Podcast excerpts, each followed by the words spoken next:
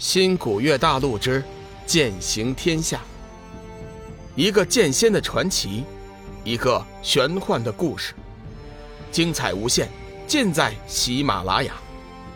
主播刘冲讲故事，欢迎您的订阅。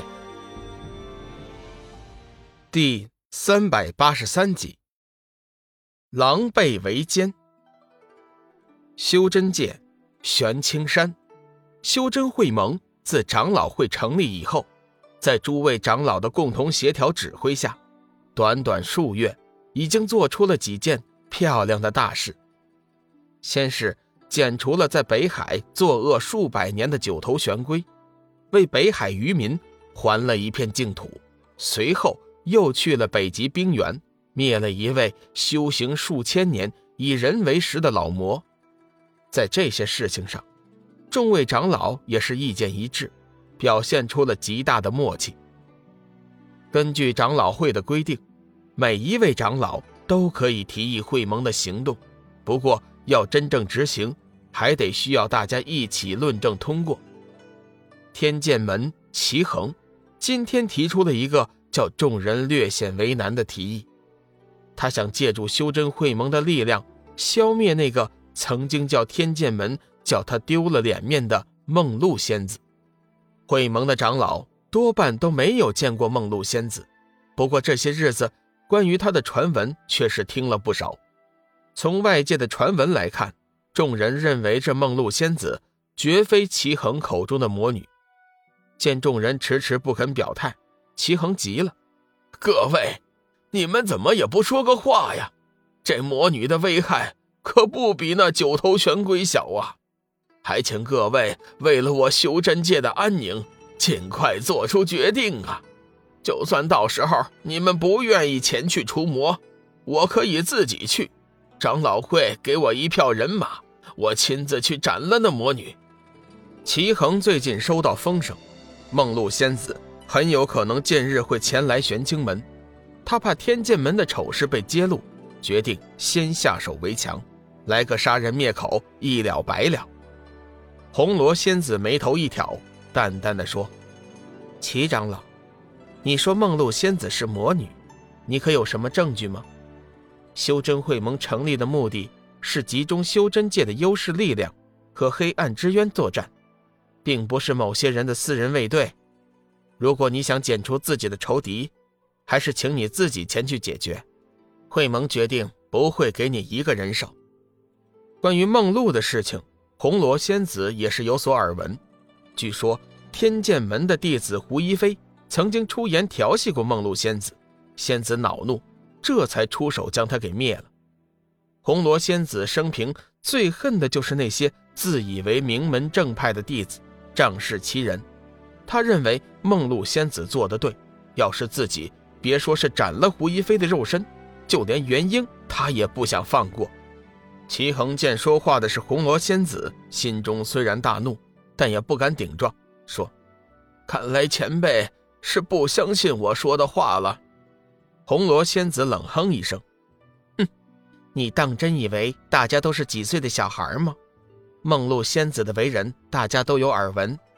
你说她是魔女，那就得拿出证据来。”天机子看看两人，眼中闪过一道异色，站起身来说。红罗前辈，你先别生气，外界的传闻未必就是真的。当然，我们修真会盟也不能不分青红皂白枉杀好人。我建议这件事情由我们先做个调查，如果齐长老所说属实，我们再派人绞杀；如果有误，我们长老会会出面将这梦露仙子招为己用，不也是？一件好事嘛！空明大师宣了一声佛号，说：“阿弥陀佛，我看天机长老说的在理，我同意他的提议。”众人低声商议了一会儿，一致通过了天机子的决定。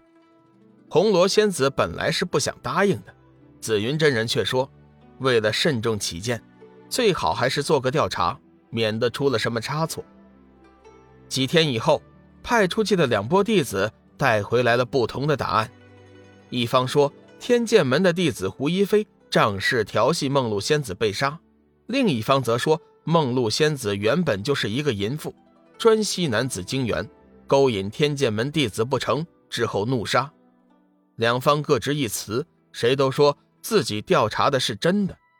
紫云真人暗中观察了一番，发现说梦露仙子是淫魔的弟子，多半是出自玄清门和天剑门门下，而另外一方调查组则是各派人手都有。显然，这其中有鬼。天山二老暗暗摇头，本以为会盟之后，修真界会众志成城，拧成一条心，谁知道这人类的欲望始终无法彻底根除。这还没好上几天，会盟内部就已经出现了小团体。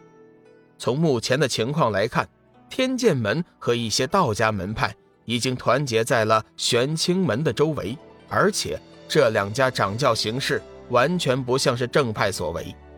这天，齐恒又在长老会上提起梦露仙子的事情，希望长老会能尽快做出决议，剿灭魔女，否则的话，将会有更多的精壮男子遭到毒害。红罗仙子冷哼一声，淡淡的说：“，齐长老，为什么我得到的消息却说是你门下弟子？”胡一飞死得其所呢？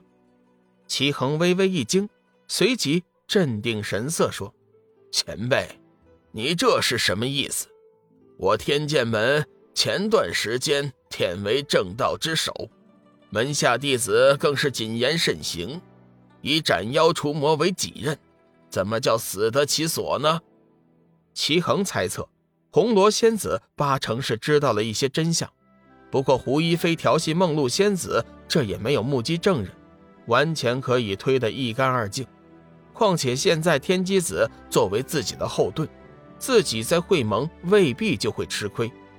飞花仙子对此事也是有所耳闻，虽然还没有直接的证据，但是以天剑门弟子的德行，做出那些事情原本也是意料之事。